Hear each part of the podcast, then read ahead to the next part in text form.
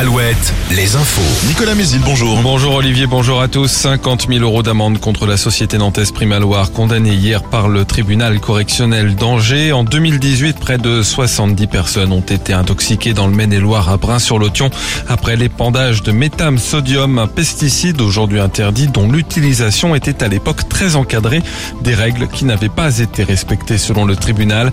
Un ouvrier agricole a lui été condamné à 10 000 euros d'amende avec sursis. Décision du tribunal de La Roche-sur-Yon le 3 juillet prochain dans le procès de trois hommes et d'une femme pour une affaire de trafic de cigarettes entre la Loire-Atlantique et la Vendée. Les suspects revendaient leurs marchandises achetées au Luxembourg et en région parisienne sur la plateforme de vente entre particuliers de Facebook. Deux d'entre eux avaient déjà été condamnés pour ces mêmes faits. La procureure a requis des peines allant de 5 mois de prison avec sursis à un an ferme.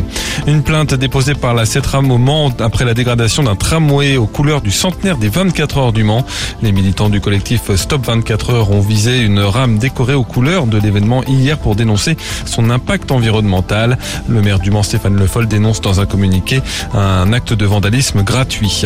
Une mobilisation régionale du secteur de la psychiatrie devant l'agence régionale de santé à Nantes. Plusieurs syndicats dénoncent les fermetures de lits dans tous les départements des Pays de la Loire et le manque de moyens humains.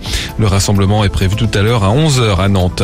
La page sportive avec le basket. Victoire impérative ce soir pour Cholet et pour Le Mans en vue du dernier carré du championnat les deux équipes jouent à domicile, les Choletais face aux Mets et les Sartois contre l'Asvel. En Pro Angers se relance en quart de finale retour avec une nette victoire hier soir de 20 points contre Chalon-sur-Saône. La belle aura lieu jeudi en Bourgogne. La météo, un ciel souvent gris ce matin en Anjou et dans la Sarthe, un peu moins sur une partie de la Mayenne et de la Vendée. La grisaille devrait laisser passer quelques rayons de soleil dans l'après-midi avec un peu de vent de nord-est, les maxi comprises entre 21 et 23 degrés. Très bonne journée à tous.